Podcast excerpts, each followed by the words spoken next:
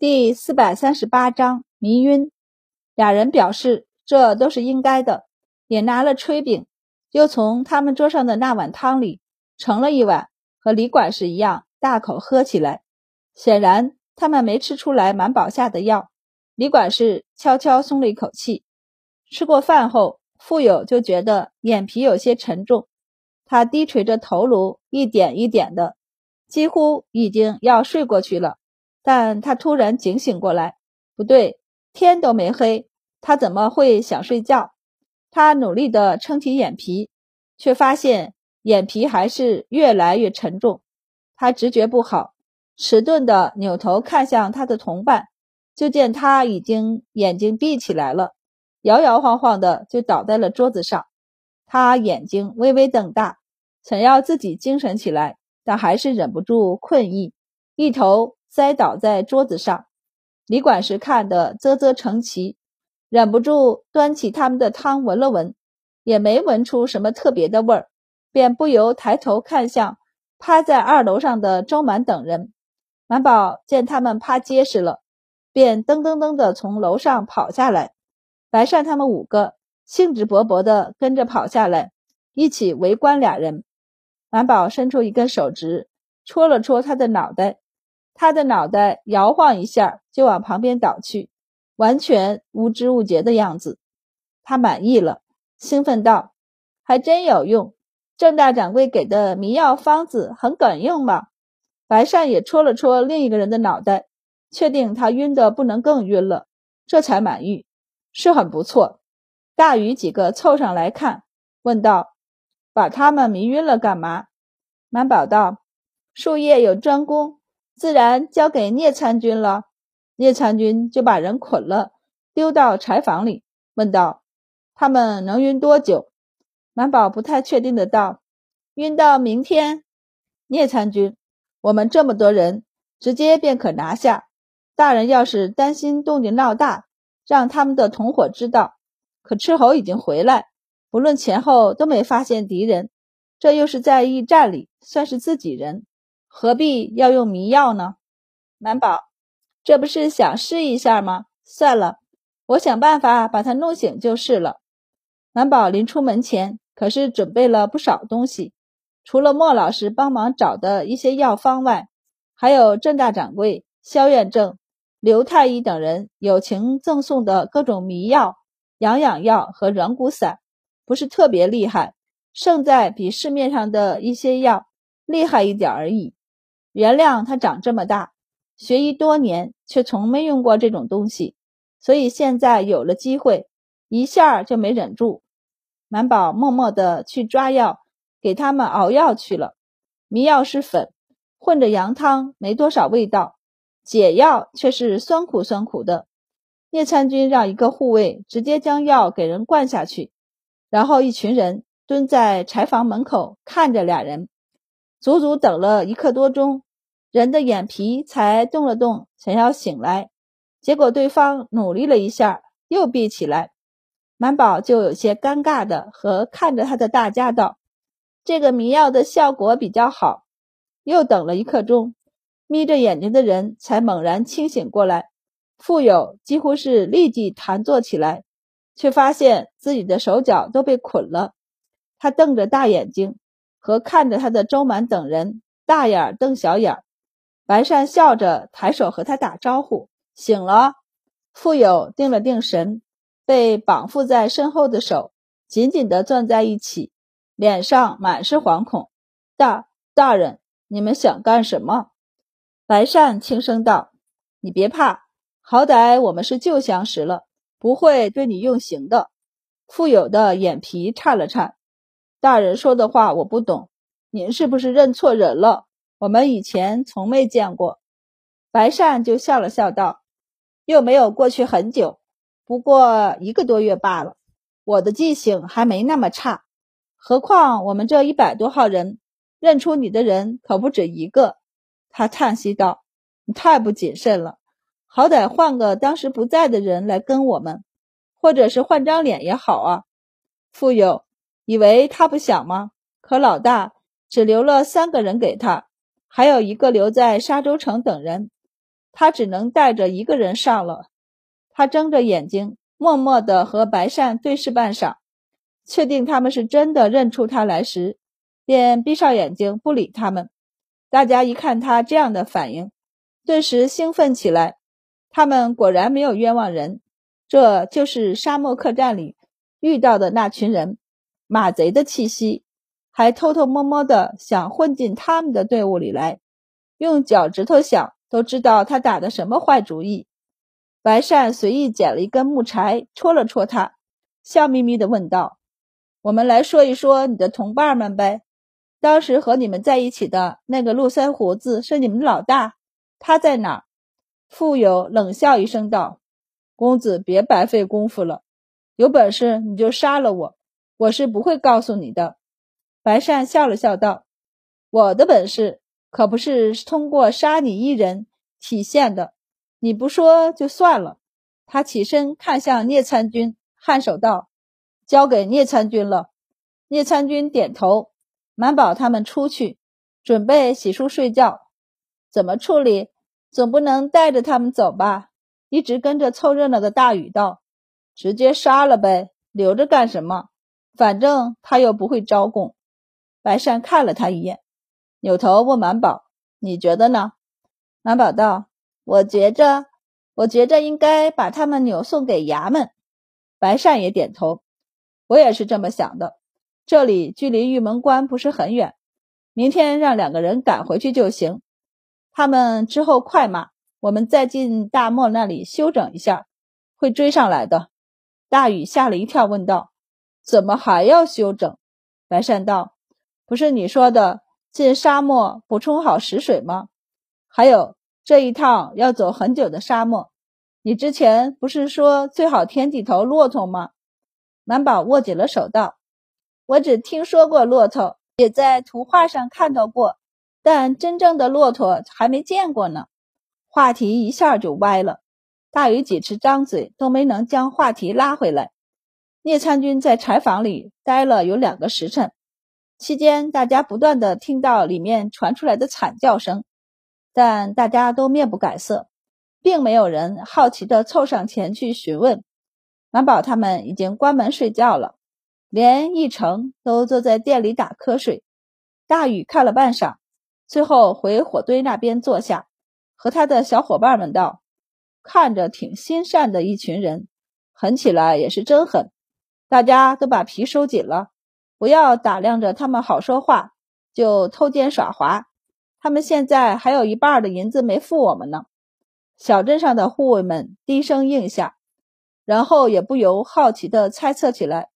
大禹哥，你说他们的人在哪儿？大禹道：“我哪知道啊？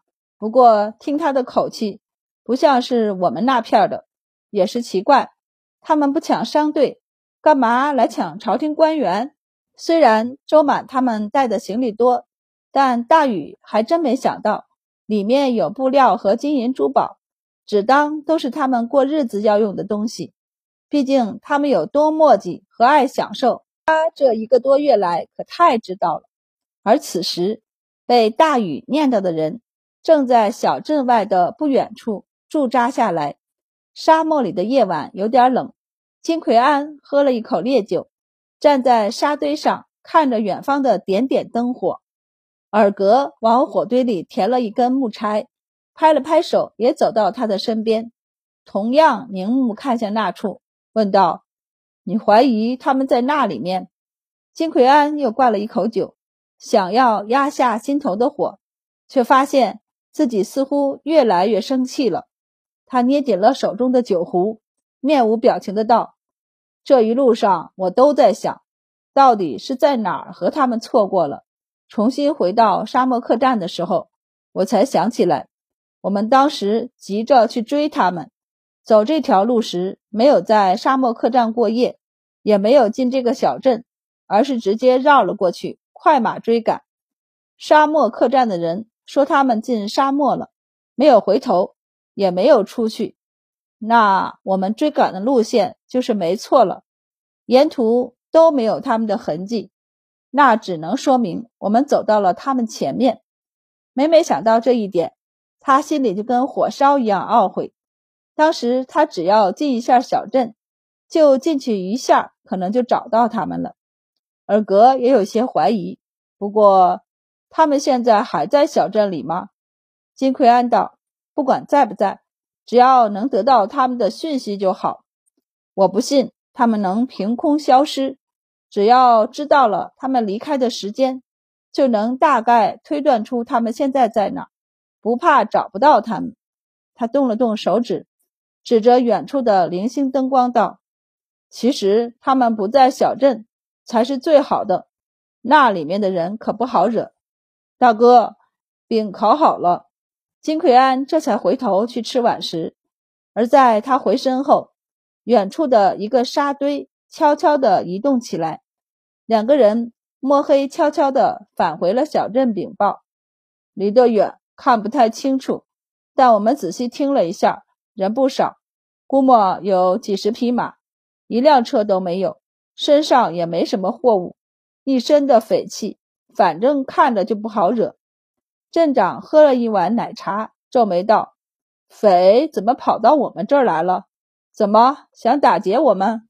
查探的人也不太确定道：“这是外面日子不好过，所以铤而走险来了。”镇长就瞟了他一眼后道：“去通知兄弟们。”明儿一早在镇口那里汇合，今晚多挑两队人去外面守着，他们一旦靠近，立即示警。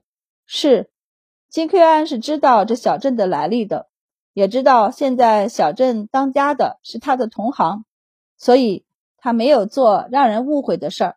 天亮以后，就先让一个人去镇口喊话，表明他们就是路过，想要进镇吃个早饭再走。消息一层一层的传到镇长那里，镇长撇了撇嘴，谁信他们只是来吃早饭而已。不过镇长还是让人进来了，就请他们来三个人点餐吧，我们做好了给他们送出去。有什么话三个人也够说了。本来想进镇后找人打听情况的金奎安顿了一下，到底耗费不起时间。于是拿出一锭银子放在桌子上，点了一堆不值钱的早点后道：“吴老哥，小弟想和您打听一件事儿。”镇长看了眼被推到面前的银锭，笑了笑后道：“好说好说，贵客临门，有什么话只管问，我能答的一定答。”金奎安问道：“前段时间镇上是不是来了一个一队一百多人的车队？不是商队？”而是朝廷的官员，他顿了顿后道：“不过其中带了一个小商人。”镇长心中微讶，面上却不动声色的偏了偏头，看向管家：“有这么一个车队吗？小镇上的事儿我许久不管了，这一时半会儿的还真不知道。我这就让人查一查。不过你打听这个做什么？”他道：“这是衙门出来的人，在外头出了事儿。”万一连累到我们，吴大哥放心，这事儿连累不到你们。这是我们和他们的恩怨。镇长笑了笑，转着手中的茶杯问：“他们在你手上犯事儿了？”金奎安就一脸阴沉的道：“他们从我手里抢了些东西，我得把东西拿回来。”镇长就扯了扯嘴：“骗鬼吧！要是别的军官，有可能。周满那几个。”爱享受又跳脱的孩子，怎么可能冒险去抢一群马贼的东西？只怕是他们身上有金奎安看中的东西，所以才这么大费周章的找人。镇长沉吟了一下，按照日程来算，现在人早到沙洲，大禹他们应该已经回到半路了吧？镇长喝了一口茶，心中便有数了。于是等管家从外面回来。凑到他耳边小声说一堆废话后，他就一脸沉吟的和金奎安道：“还真有这么一群人，不过他们早就走了。”金奎安连忙问：“他们走多久了？”镇长笑眯眯的道：“许久了，他们只在这里停留了两天，仔细算算，走了有三十来天了。听说他们是要去西域，这会儿功夫应该快到了吧？”金奎安一怔，这怎么可能？我们一路追去，并没有看见他们。镇长将杯中的茶喝光，不在意的道：“那不正是说明他们走远了吗？”我说：“兄弟，你们这时间也差得太长了，三十来天，沙漠里的风沙早把痕迹都擦干净了。要不是特别的东西，实在没必要找。不然你还打算追到西域去？”金奎安目中生寒，紧握着拳头。我本来就在西域，也没什么不可能的。镇长眉头微跳，这才想起来。对了，兄弟是哪一块地方上的人物？金奎安扯了扯嘴角道：“吴大哥放心，我的人和地盘都在关外，不会跟你抢地盘的。”镇长更不放心了，好不好？那些人现在应该已经出关了吧？可真够倒霉的，虽然和他没多少关系，镇长就琢磨了一下，觉得他有可能失去一个长久的合作伙伴。尤其周满几个可是答应了他，西域回来的时候会回小镇看他，到时候说不定还能再留下几张药方。这么一想，镇长懒得再和他们周旋，挥手道：“兄弟要找的人走远了。”我也就不留兄弟了。